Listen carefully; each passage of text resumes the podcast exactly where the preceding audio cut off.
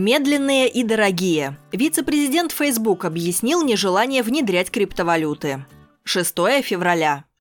Находясь на ежегодном саммите Upfront Ventures в Лос-Анджелесе, Дэвид Маркус в интервью каналу CNBC заявил, что нынешний уровень развития криптовалют и криптовалютных платежей не соответствует требованиям Facebook.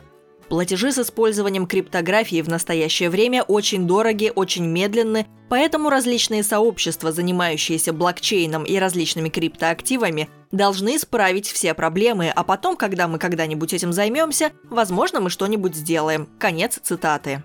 Помимо управления Facebook Messenger, Дэвид Маркус, в прошлом президент платежного сервиса PayPal, с недавнего времени занимает еще и должность в совете директоров американской компании Coinbase, одной из крупнейших в мире криптовалютных платформ, получившей по итогам 2017 года прибыль более 1 миллиарда долларов. Однако это не помешало вице-президенту Facebook скептически оценить возможность скорого внедрения криптовалютных платежей в работу социальной сети.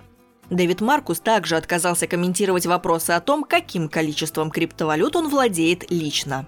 Напомним, в начале января основатель Facebook Марк Цукерберг выступал с заявлениями о возможном внедрении блокчейн-технологий в работу социальной сети.